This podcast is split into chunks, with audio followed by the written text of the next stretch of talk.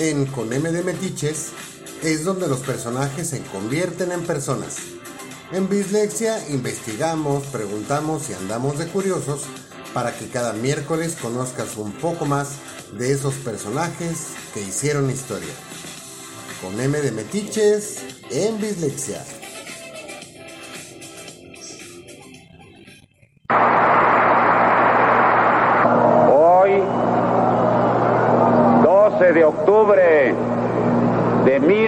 1968, declaro inaugurados los Juegos Olímpicos de México, que conmemoran la décima novena Olimpiada de la era moderna.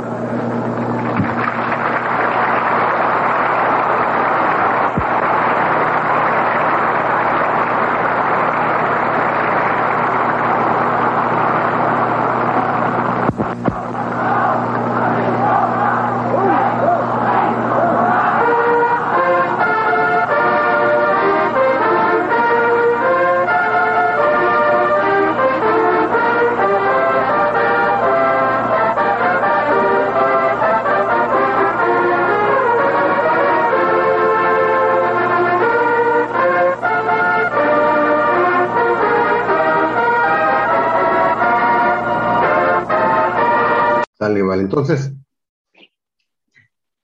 hoy, 26 de enero de 2022, doy la bienvenida a propios y extraños en este programa de Con M de Metiches.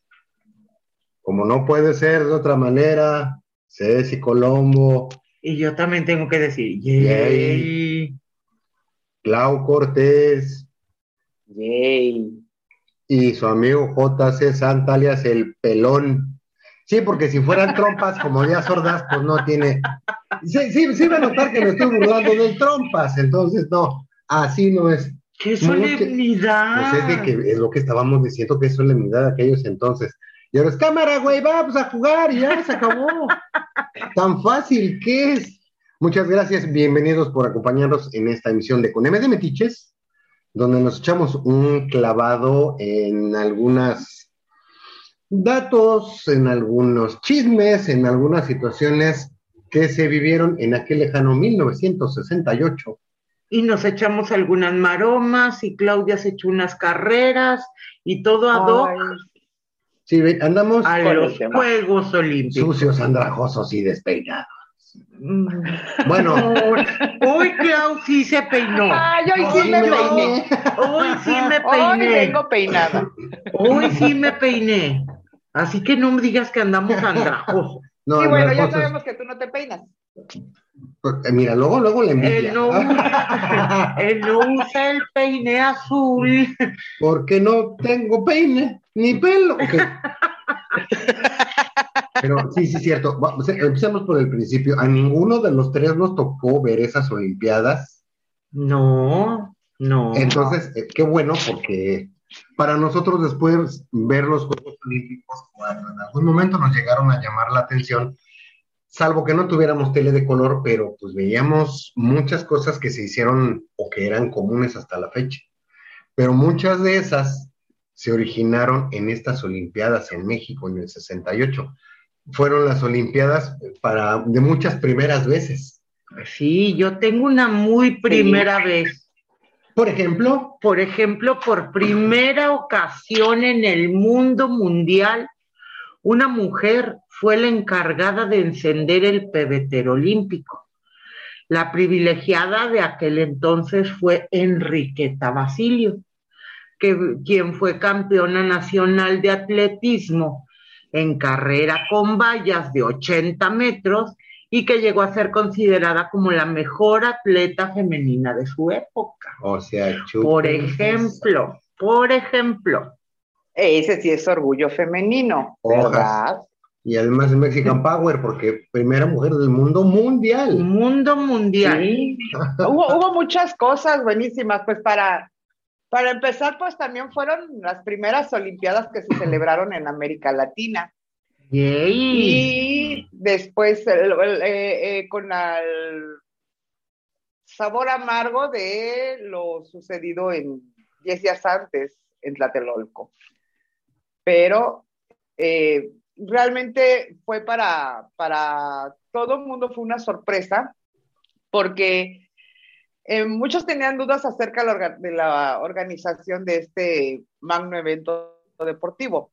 Tenían sus dudas de que estuviera a la altura de otros que se habían celebrado con anterioridad, pero para sorpresa de muchos, eh, en México eh, se realizaron los mejores juegos de la historia hasta ese momento, por supuesto. Por lo que a partir de entonces México se ganó el respeto de la familia olímpica mundial que alabó y aplaudió los olímpicos en México 68. ¿Qué tal? imagínate, después de que don Guillermo González Camarena patenta su televisión a color. Así es. Y sorpresa, son los primeros juegos transmitidos por televisión, además, además de a colores a nivel mundial, por vía satelital, o sea, los, podías ver en tu casa, en la comodidad de tu hogar, en tiempo, digamos, de real, ¿no? En comparación digamos, claro. a, las grabaciones de eventos anteriores que se mandaba por teletipo y, mandaban fotos y hasta que llegaban ya habían pasado 12 horas, resulta que el campeón ya hasta se había retirado, pero apenas iba llegando la información.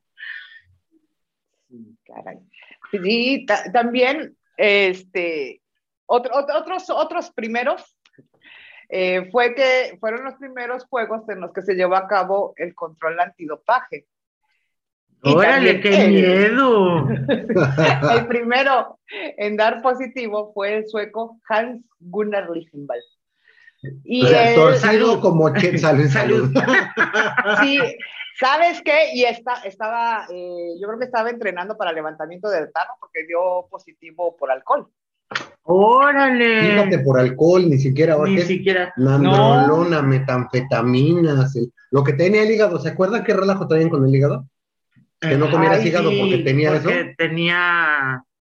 Bueno, a ah. nuestro corresponsal Monterrey, Chihuahua, le encargo el dato porque a mí se me olvidó. Él es bueno para esos datos, bueno para los datos inútiles para hacer plática, pero es muy bueno.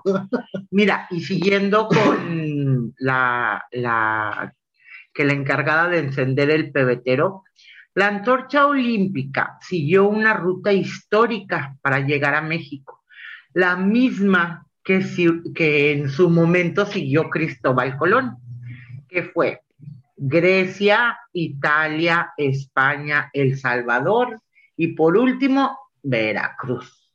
Fíjate que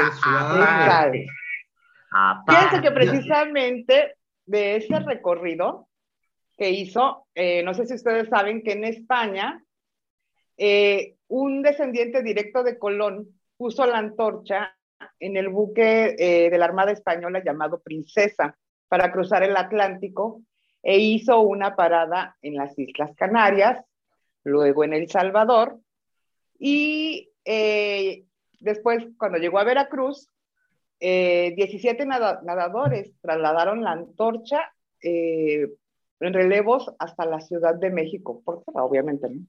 Órale. Fíjate, ahí va parte de todo. Fue la primera Olimpiada cultural a nivel, a nivel internacional, a nivel mundial. No nada más fue el hecho, digamos, de que se van a reunir todos estos güeyes a competir y a ganar medallas. No. También se conjuntó de alguna manera historia, cultura, tradiciones, hay unos datitos más, más adelante que están muy buenos, pero primero, ya escuchamos a, don Gustavo Díaz Ordaz, que ese sí era presidente. Ya lo escuchamos hacer la inauguración de los Juegos.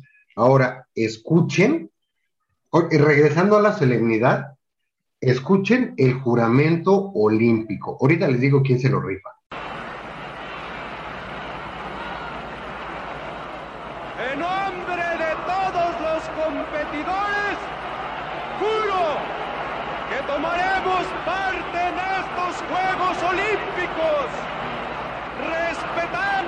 Observando las reglas que lo rigen con verdadero espíritu deportivo, para gloria del deporte y honor de nuestro equipo.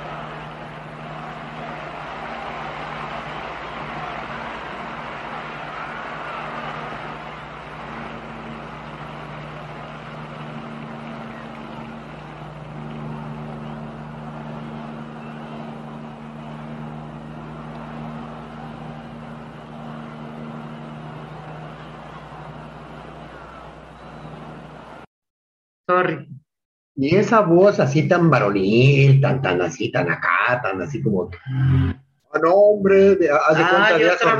Pues es que eran muy formales. Bueno, el encargado del el juramento olímpico a nombre de los tiquitipuchal de atletas que compitieron en el 68 fue Pablo Garrido Lugo. Él fue el encargado de decir el juramento.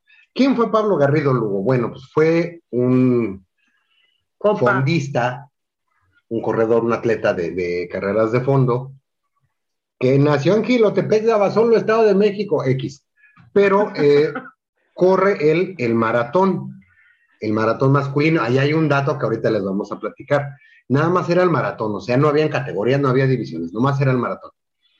Y lo termina en el lugar 26, nomás como dato este, adicional. Cultural. Sí, porque sí, como ya, ya nos pudimos dar cuenta que como que el maratón no es lo nuestro, ¿no? No. Ya ves ahora, apenas, apenas, Clau, que andábamos en el aeropuerto en, en fechas pasadas, y de repente, un negrito por allá, un negrito por aquí, otro negrito por acá, dijimos, pues, ¿qué es la cazuela del arroz? No, resulta que al otro día se corrió la carrera, la maratón, es la maratón, es lo correcto, la maratón, en la ciudad de Mérida, y resulta que nos topamos por los 400, 400 años, de, años. de la Fundación de Mérida, y nos topamos a todos los campeones, a todos los ganadores de la maratón ese día en el aeropuerto. ¿Cómo crees? Oh, sí. Padre? Pero no llevábamos la hojita ni la pluma. No, para pues ni para saber estos güeyes Ah, quiénes son. Pues, De Pues perdiz para la foto. Exacto. Exacto. de haber sabido que se iban a quedar hasta con el mandado y pues foto, güey, Pues sí. para el recuerdo. Ya sé. Yo tengo otro dato de primera vez. A ver. Bueno, también en, en las Olimpiadas de México 68, por primera vez se utilizó una pistola para marcar el inicio de las carreras. Órale. Y sí, y fíjate, ¿quién iba a pensar, no? Que años después se utilizarían para marcar el inicio de año con ráfagas eh, de alto poder, aquí donde vivo. También marcan sí. el inicio con balazos. Eso sí está feo. Yo tengo Sí. otra primera vez. Adivina cuál. Eh, eh, ¿de qué Ok, son muchas. Sí. Por primera vez, las dos Alemanias compitieron por separado. Eso tiene otro cachito por ahí de historia. Obviamente, pues, estamos hablando del 68. La Segunda Guerra Mundial termina en el 45. Eh, viene el famoso punto Charlie, donde eh, lo- los ejércitos, ¿cómo se llamaban tú? Los aliados se reparten Alemania. Entonces, el muro de Berlín, bla, bla, bla, bla, y queda dividida en Alemania Oriental, Alemania Occidental. Y efectivamente es la primera vez que después de, de las Olimpiadas de Berlín, Ajá. que mi, mi tío Adolfo, no Adolfo Hitler, otro tío Adolfo, que anda por allá, Ok. Pues obviamente es el que la, la, las Alema- la Alemania nazi parte el queso, ¿no? Ajá. Después de la guerra no hay participación de las Alemanias hasta 1968 que compiten precisamente por separado Por como naciones. Es como México del Norte, México del Sur. Ok. Increíble, la verdad es que debió haber sido fenomenal estar presente en esa Olimpiada. ¿eh? Vivirla debe haber sido increíble. Sí, por decir, eh, a, a mí que me tocó el Mundial del 86, Oh, nosotros sí. vivíamos allí en la colonia Juárez, pues era todo fiesta, día y noche y demás. Y era una maravilla. Ahora me imagino con la Olimpiada de haber sido increíble y más con todo este tipo de cosas, ¿no? Muchas primeras veces. O sea, opa. Sí, fíjate, dentro de la man- las manifestaciones culturales de, de México, que sabemos que es un país riquísimo en cuanto a cultura y en cuanto a historia, se, se lanza la convocatoria, ahora nos vamos a regresar un poquito, ¿no? Güey, necesitamos un, pues un logo para los Juegos Olímpicos. Se hace el- la convocatoria, se hace el certamen y que lo va ganando un tal señor Lance Wyman, que fue obviamente a- a- al triunfo. Yo creo que nunca se imaginó ver por tantas partes, no solo de México, sino del mundo, su logo. Claro. De hecho, esas letras marcaron una época en cuanto al arte, a- al arte pop que hablábamos en- hace unos días. Porque esas letras las veías después hasta en las latas de la, bueno, en las bolsas de la sopa, en la ropa, y, y ahorita también lo vamos a comentar.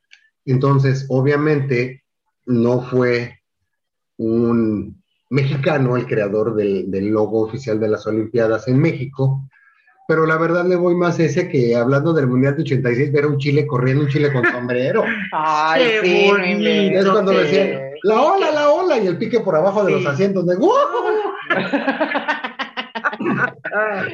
Fíjense que haciendo un paréntesis precisamente de, de- de esa mascota, este, mi papá participó para los, para esos logos del mundial. Órale. Mi papá Oh, era qué padre. arquitecto, sí. Y hizo una, por ahí tengo guardada el, este, por ahí tenemos guardado el, el ¿cómo se llama esto? Un proyecto. un positivo, ajá, ya, ya, ya, hay, este, para fotografía, pues, Eh, no un negativo, un positivo. Era un gallo, pero estaba padrísimo, padrísimo. Obviamente, este, alusivo al fútbol, pero se veía tan, ay no, muy, muy, muy padre, me, me, me gustó mucho, ¿no? Y cuando vamos viendo al pique, así como que, oh, El Ay. mundo unido para un valor. dijimos, Qué- bueno, qué qué, bueno que participaste. Gracias por participar, pero fíjate, Clau, que deberías en algún momento, pues así como que matarnos de la envidia y presumirlo en, en un, aventar un tuitazo. Sí, sí, voy a, voy a buscarlo porque todavía tengo muchísimas cosas de él. Este, y entre esas cosas está eso, pues bueno, es que sí me tengo que aventar un mega clavado porque son una Sí. cantidad de cosas. Tengo hasta sus trabajos que hace en la facultad de arquitectura, mi Fíjate padre. qué O sea, padre. un montón de Genial. cosas, ¿no? Pero sí, hay que tratarlos con cuidadito porque ya casi se, se deshacen. Ay, qué triste. Bueno, eh, bueno, eh, precisamente por lo, eh, hablando de lo del, de la imagen que le dieron a, a- a la Olimpiada, eh, no sé si ustedes saben que el diseño fue inspirado por el arte huichol. Un grupo de artesanos de, de esta etnia participaron para la creación y perfeccionamiento de la imagen junto con el estadounidense Lance Wyman. Lance Wyman, Pedro. Ramírez Vázquez y Eduardo Terrazas. Muy humildemente, excelente. no, y, y- fíjate. y ahorita vamos a esa parte porque ya apareció Pedro Ramírez Vázquez y eh, hay un montón de datos ahí bien, bien, bien, bien bonitos van a ver. Fíjense que dentro de otro tema también importante en las Olimpiadas, tenemos que los nueve medallistas mexicanos fueron en boxeo, en clavados, en esgrima, en natación, siendo ellos Agustín Zaragoza, Joaquín Rocha eh, y Antonio Roldán, quienes ganaron medallas en box. María del Pilar Roldán en esgrima, Álvaro Gaxiola en clavados, Felipe Muñoz en natación y me faltó también comentar a Ricardo Delgado que también estuvo dentro de, del box. Entonces, en aquel 68, eh, pues sobresalimos medallero, box, pero sí. en box Sí. creo que... Pues, seamos honestos, siempre que hay alguna prueba, este, alguna olimpiada, es que me da risa porque sí es cierto, ¿no? ¿En qué sobresale el mexicano? En el box, es bueno para el trompo. Al trompo. Es, es- es bueno, es bueno para el trompo, ya sean de los tacos, tacos de pastor, digo de los trompos de pastor. Y Saludos, desde, ahí, y desde ahí salió la este, leyenda urbana que en México somos buenos para los chingazos.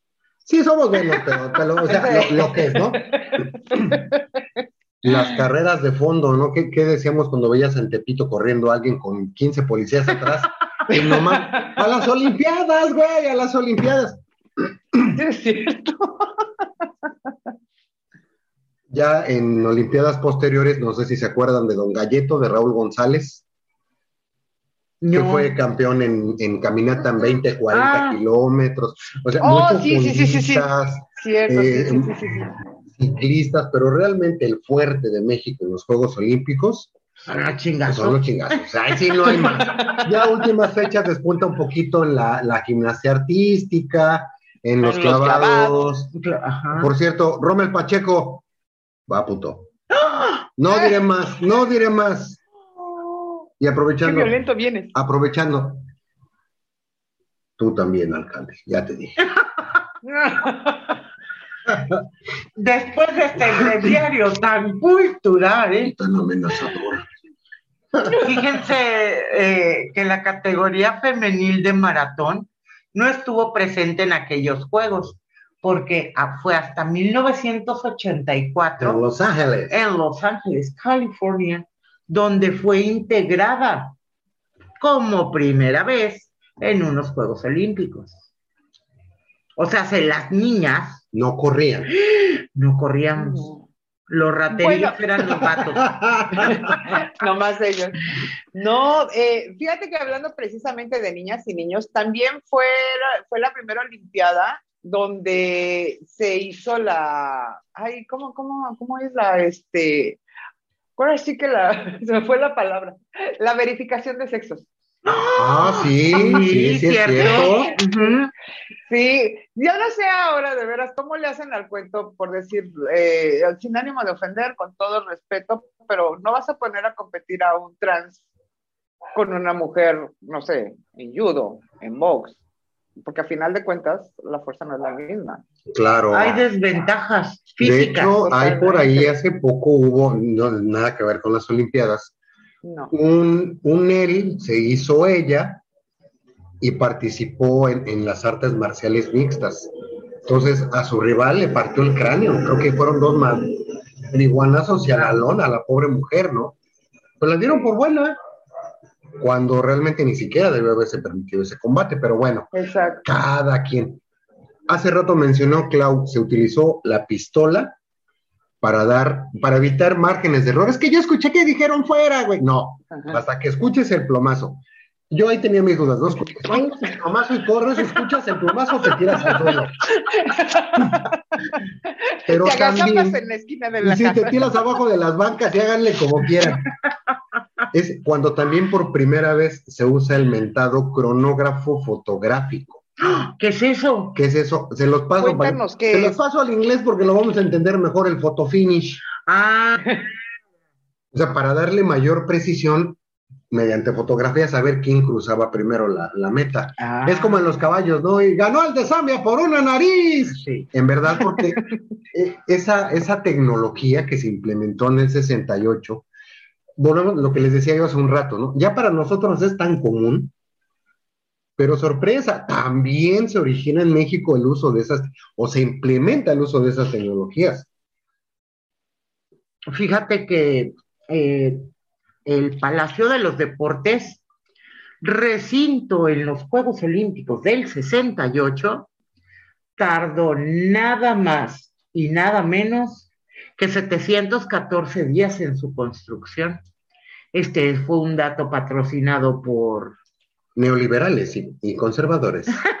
Oye, es que fíjate, son 714, ni siquiera son dos años. No, levantas una construcción que estuvo destinada obviamente para básquetbol, para, para deportes de sala, para voleibol, para gimnasia. De entrada, Pedro Ramírez Vázquez es un domo de cobre. Eso que, que nosotros vemos que brilla es un domo de cobre. Eh, posteriormente, los que no vivimos en esa Olimpiada y teníamos la oportunidad de ir a los conciertos al Palacio de los Rebotes, no, de los deportes. no, es que por la acústica, todo el Ah, mundo se quejaba, es malísima. Pues sí, güey, pero no se construyó para hacer conciertos, No. era un, un recinto No. olímpico. Ajá. Exacto. Sí. Parece que la acústica les valía pepino. Pues sí, Sí. También, otra primera vez. México en 68 fue la primera participación en Juegos Olímpicos de países como Honduras, Kuwait, Paraguay y El Salvador. Y obviamente, y, también, perdón, fueron los primeros Juegos en los que participaron más de 100 países. O sea, un montón de. Órale. Ujú. fueron más de 100 países. Y fíjate, ahí, ahí, ahí, sí, a ver. fueron 6.059 participantes de pantaloncillo corto, les dicen ahora. Ajá. 4.763 hombres de pantalón largos entre dirigentes y técnicos deportivos, Wow. 14.531 pelados del comité organizador y agárrate, 40.835 jóvenes que realizaban el servicio militar. Órale. O sea, el, movimiento sí fue una cantidad impresionante de raza, Claro. pero sobre todo a eso, todo eso ayudó a dar proyección a un país que eh, mucha gente, no, güey, yo no voy, allá matan a los jóvenes. Comentabas algo al respecto eh, en, en- en algún momento, Clau. Francia, me parece, la delegación francesa que ya no quería venir, ¿no? No, fue el Comité Olímpico Al Italiano. italiano, están pegados, ay, No, no, no, no, Ay, no, están cerquita, caramba. con los colombos no te metas. No, De los me- colombos no vas a estar no hablando. estar hablando. Pero, Fíjense ajá. que eh, también dentro de estos datos curiosos, tenemos que, por ejemplo, México se postuló para que fueran los Juegos Olímpicos en 1960 y lo perdió, pero se volvió a postular y ya fue en el 68 que le dieron el, la, la sede. sede. Pero ahí, ahí es cuando uno se pone a pensar, las cosas pasan por algo, o sea, ponte filosófico y piensa, si se las hubieran dado en el 60, No hubiéramos ganado hubiéramos- el respeto que tuvimos en el Exacto. 68 o que tuvo México en el 68. exactamente, porque entre la organización, yo siento que para el 68 como sociedad, si bien es cierto, era un régimen bastante complicado, por no decir totalitario, no, pero era muy complicado. La organización fue muy buena, se buscó darle eh, toda esa expansión, todo ese que el mundo conociera lo que era México.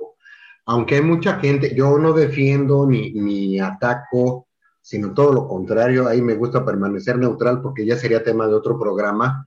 El movimiento estudiantil del 68 se origina, sí, tiempo antes, pero las Olimpiadas, el Comité Olímpico ya había dado cuatro años antes la sede a México. O sea, en ningún momento fue tratar de, de desestabilizar ni a los estudiantes ni al movimiento olímpico. Es lo que llaman ahora hechos aislados, ¿no? Ajá. Pero, o sea, nada que ver lo uno con lo otro.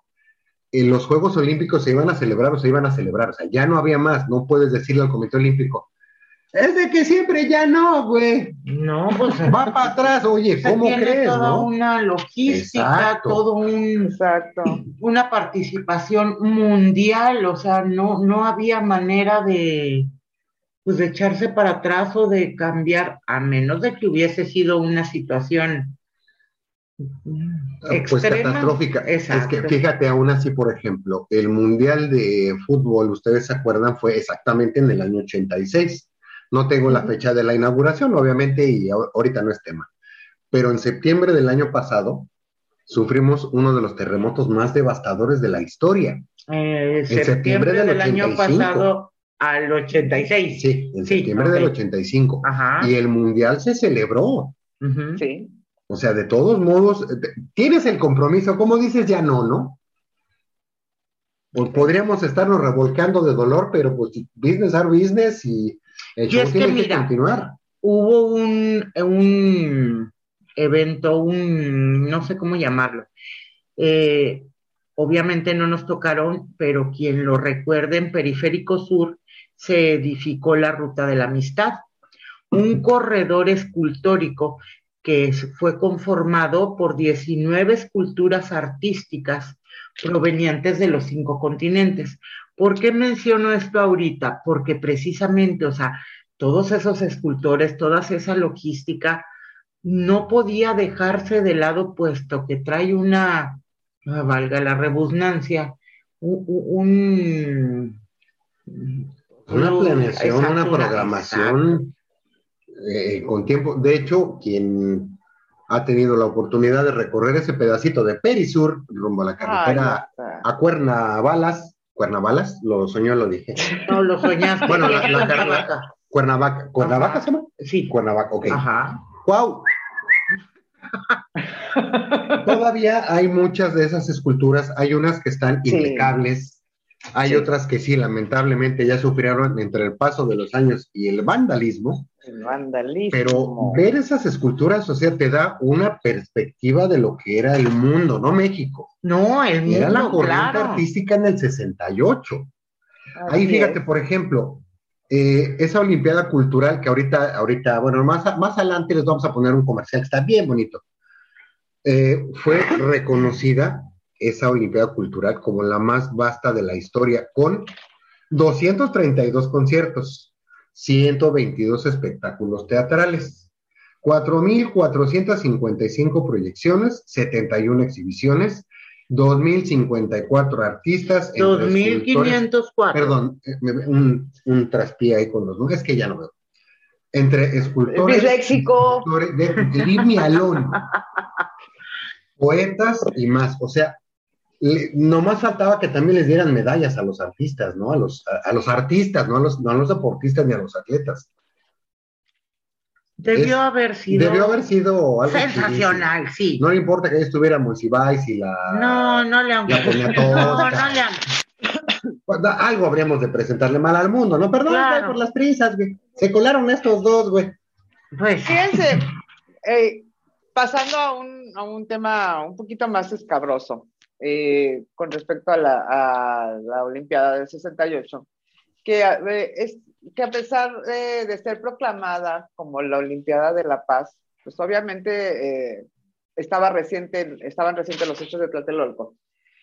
Eh, fue, fue así, Ajá, exacto. fue proclamada la Olimpiada de la Paz, pero en, en las inmediaciones del Estadio Olímpico había varios tanques, había varios tanques que es que pasaba salvaguardar el orden.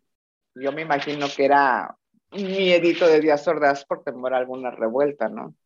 Y de hecho, pues fue precisamente era lo que tú, tú decías, ¿no? Italia estaba por a punto de, de, de cancelar, porque pues, decían que ellos ni más que iban a venir a ver morir jóvenes. Así y también es. se atravesaba mucho, to- todavía eh, la cuestión del racismo.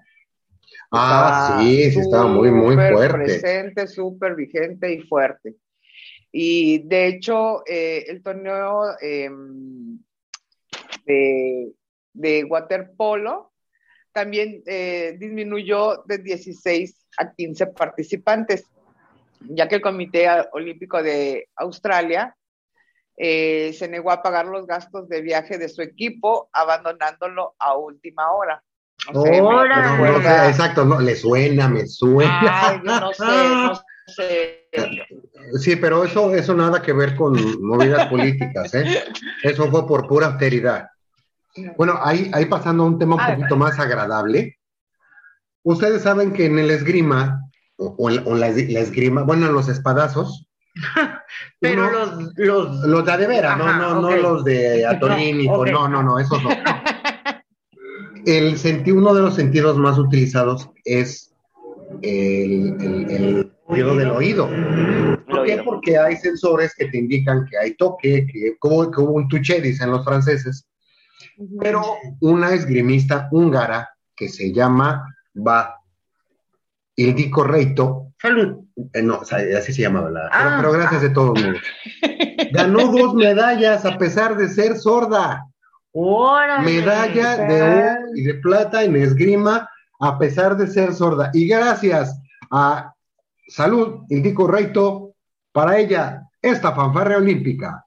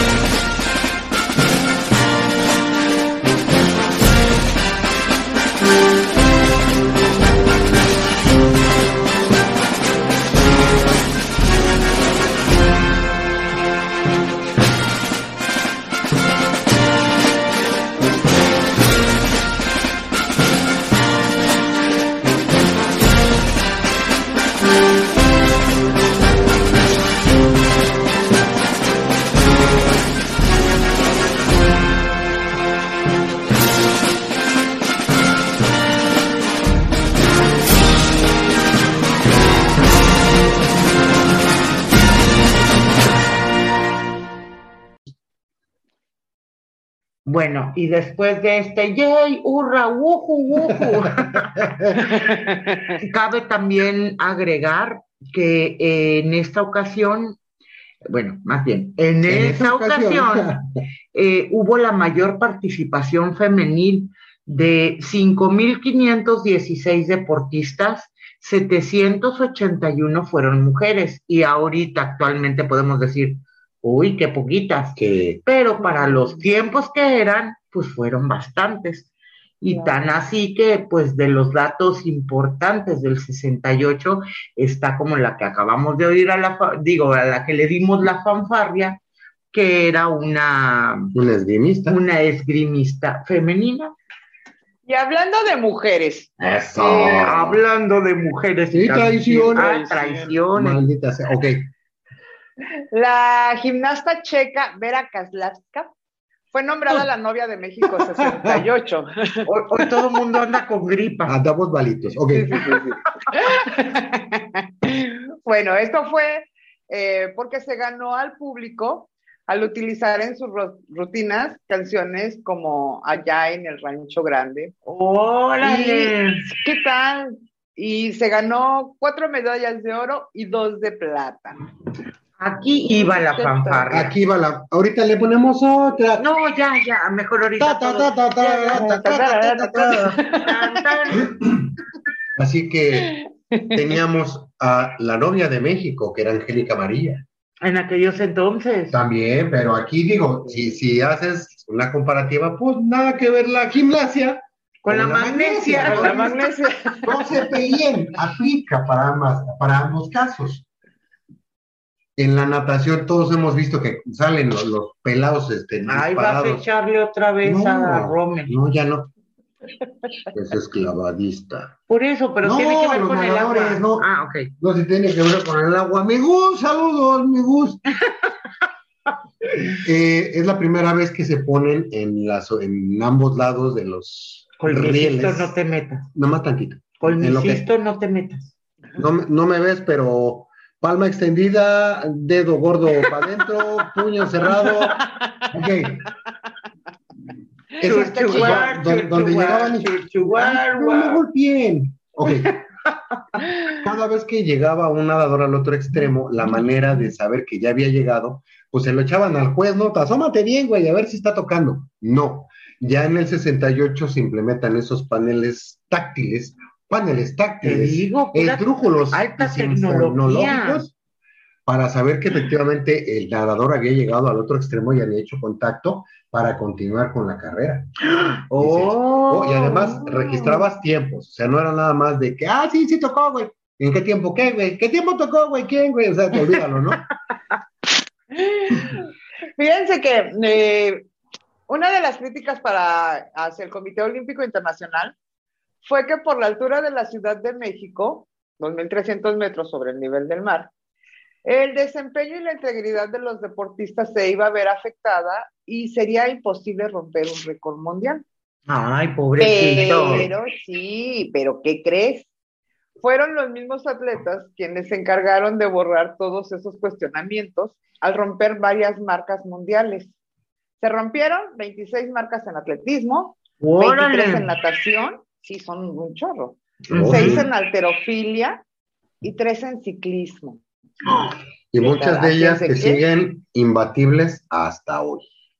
¿A poco? Oh, sí, sí. Obviamente también dentro, dentro de esas, eh, de esa calidad que vino de atletas, porque sí fue mucha calidad, nos tocó mucha calidad. Nos tocó como país orga- organizador. Tu- también hubo momentos muy emo- emotivos como el de Ay, Vera sí. Kaslavska, Ajá. pero también el de Juan Estefan Aquani. Oh, sí. Ah, no, Mi man. respeto. Oh, sí. Bueno, este chavo, perdón, John Stefan Aquani, Ok. Juan Esteban para los cuadernos, un corredor tan sano, resulta que llegó a último en la prueba del- de la maratón, a pesar de que le dijeron que a mitad de la carrera, o sea, déjala, güey, tienes calambres y una lesión en la rodilla. Y Órale. él dijo, no, yo termino la carrera y la terminó. Último, como haya, haya sido, como haya sido, pero la terminó. Y obvio, fue recibido como, Como un héroe, héroe. pues claro. Claro, Claro. Es, es sensacional esa parte. Ahora también estamos hablando de que es de que en, en esos años todavía habían algunos resabios de la Guerra Fría, Ajá. Estados Unidos y Rusia, bueno, la Unión Soviética no era Rusia, era la Unión Soviética, y todo esto ocasionaba ciertas fricciones hasta en el aspecto deportivo, ¿no? Algunos países amenazaron con no asistir a las Olimpiadas si estaba presente la Unión Soviética, que apenas unos días antes había invadido Checoslovaquia. O sea, o se salen, güey, o no vamos. No, pero o se salen, güey, o no vamos. A Sudáfrica, por ejemplo, como parte de esto es un otro tema, fue, ni siquiera la invitaron a los Juegos Olímpicos por su política de, del apartheid, que fue tan sonada con Mandela, con Desmond Tutu.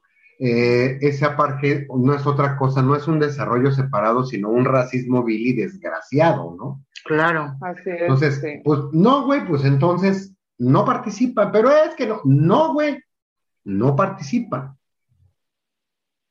Otro de esos momentos así como que dices, que, que, este, sí, Max, es correcto, perrones, de esos momentos perrones, es cuando en Estados Unidos obviamente también se vivía el racismo. Claro. Había un racismo, pero encañonado. Y resulta que después de que ganan los 200 metros planos, un tal Tommy Smith y un tal John Carlos, que fueron primero y tercero en esa prueba, al momento de la premiación levantan el puño con un eh, guante negro como protesta al racismo que existía en Estados Unidos. Y a ese, ese gesto se le conoció como Black Power. el poder negro. O sea, si ustedes pensaban que las Olimpiadas eran nada más para enseñar huele con Iberia, no. No, señor. También fue un motor de protesta, a pesar de, de que fueron los Juegos de la Paz. Pues yo creo que la paz no estaba peleada con el pez, ¿no? Exacto. Fíjate que precisamente eh, a estos dos norteamericanos fueron expulsados inmediatamente por el eh, del Comité Olímpico, pero el Comité Mexicano se negó a sacarlos del país, diciendo que habían entrado con visa de deportistas y que México así los honraría hasta su salida. ¿Dónde están esos huevos que íbamos a desayunar? Lo dije elegante. ¿eh? ¿En qué momento se perdió ese código de, de caballerosidad, ese eh, en momento deportivo, esa, esa emotividad? Ah, no, güey, me enseñaste, traes una burca, sáquese de aquí. No puedes entrar al país. Ay, es que me voy a ir con los cubanos que ya desertaron. Sí, sí, güey, a eso sí. Yo creo que se pierde precisamente por ese. No, no voy a etiquetar como, como una generación cristal, pero se pierde porque todos estamos más preocupados por el qué dirán otros que sobre lo que marca ese código de ética, ese, código, código de de, honor. Lo que es ¿no? correcto. Exactamente. Porque hay cosas que son correctas, ¿no? Y, y sí, precisamente es, es lo que dice. Me, me acordé, me acordé del cuento del paraguas, pero ese sí no. Ese No. se los cuento fuera del aire, Sí. porque no es correcto. Ok.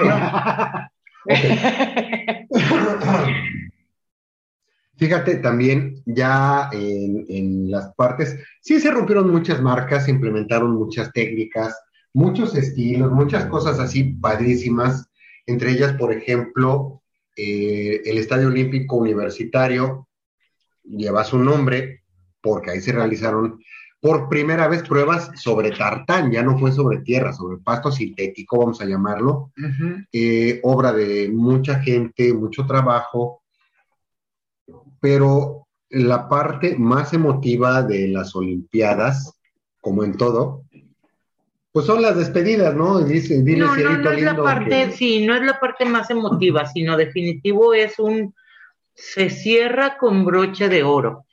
Eh, pocas han sido tan emotivas como la de aquel entonces. Pues es que, eh, imagínate, fueron mil mariachis, todos Quienes cantaron al juntos, mismo claro. tiempo, el son de la negra, Guadalajara, y para el mexicano que nos encanta el moco, las golondrinas. No podían faltar. Ahora, qué Aparte de esto, maravilla. a, a, a ocho mil, arriba de ocho mil vatos y, y ladies les dieron su sombrero y cuando se declaran formalmente clausurados los juegos, sombreros al aire. Al Eso aire. fue una fiesta. Creo que ahí viene, eh, se hizo más que constar la hospitalidad del mexicano, la calidad humana del mexicano, no, no de esos mexicanos, no, de los mexicanos que de verdad aman a su país, aunque suene chauvinista, no me importa, del mexicano que se preocupa por, sí, por su día a día, pero que siempre va a tener una mano para, para quien la necesite, independientemente de colores, ideologías, razas, lo que sea. No es fácil. Sí, no, yo, yo, yo hubiera sido feliz viviendo esos Juegos Olímpicos, No, aunque fuera por televisión, aunque las narraciones fueran terribles, porque estamos ahora acostumbrados a otras cosas. Pero definitivamente los Juegos Olímpicos de México 68, los mejores Juegos de la era moderna, en los cuales está demostrado que les pese perros, ¿quién manda? Que México es una chingonería. Que como México no hay dos Que México es grande. con su gente. Con su políticos. gente. Ese es un pueblo bendecido, un país bendecido en todos los aspectos. La mayoría tiene que ver con su gente, exceptuando algunas lacras Ay, infernales. iba a decir con P, Digo, ¿no? es que, es que, vamos, tenemos todo, tenemos todo, entonces, pues, Dios dijo, bueno, ahí les doy una chapucilla y les echo esta porquería, no pueden Para estar que tan no se bendecidos". emocionen. ya los bendije con todo, o sea, tenemos, eh, bueno, yo como les comentaba, eh, yo me he dedicado por muchos años al turismo y de verdad, de verdad, de verdad, no es, no es eh, eh, exceso de patriotismo ni nada. Realmente México no le pide nada a ningún país del mundo. México tiene de todo. Realmente es, es un paraíso México. Nada más que pues como pueblo nos hace falta abrazar, valorar y sacar la casta para sacar a las ratas que no tienen por qué estar desgraciando a nuestro país. Lo dijo el varón Alejandro Humboldt hace 200, 300 años. México es una cornucopia a la que no le falta nada. México hoy día tiene lo más importante que quisieran en muchos países y que sorprendentemente, para variar, en muchos países valoran. ¿De qué estoy hablando? De los De- mexicanos. De su gente. Exacto, Así de simple. exacto. Y pues como las Olimpiadas llegaron a su final, pues nosotros también ya nos vamos porque... no sé por qué, pero ya nos vamos. Es que ya dijimos de la... No, de la no nos podemos ir porque, mira, Clau está haciendo un time out. Así que luego entonces, como no pudo ser de otra, maje- ma- de otra majera, De otra es que lo a- era- en árabe. es que Jera no te pueden olvidar. Siempre estás presente. Carajo, mano. Ok. Recuerden que juntos siempre es mejor. Muchas gracias, Ceci Colombo.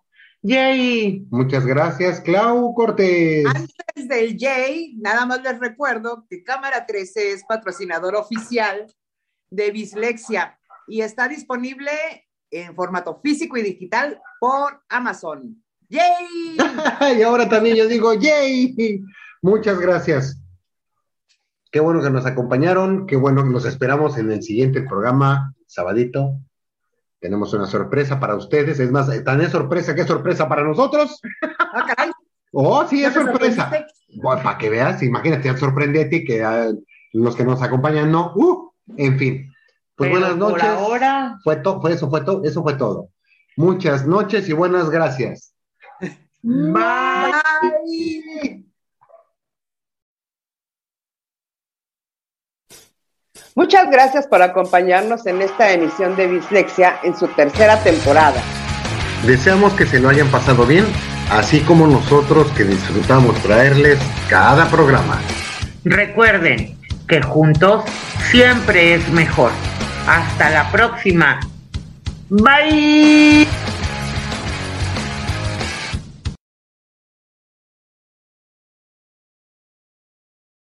Bienvenidos a los Juegos de la 19 Olimpiada. Bienvenidos a México. Nos hemos preparado para que disfruten de la mejor calidad durante estos Juegos Deportivos. Mientras ustedes no estaban, hemos trabajado día y noche para crear la mejor experiencia para ustedes. A ver, a ver. Pues nada más y nada menos que la Olimpiada Cultural.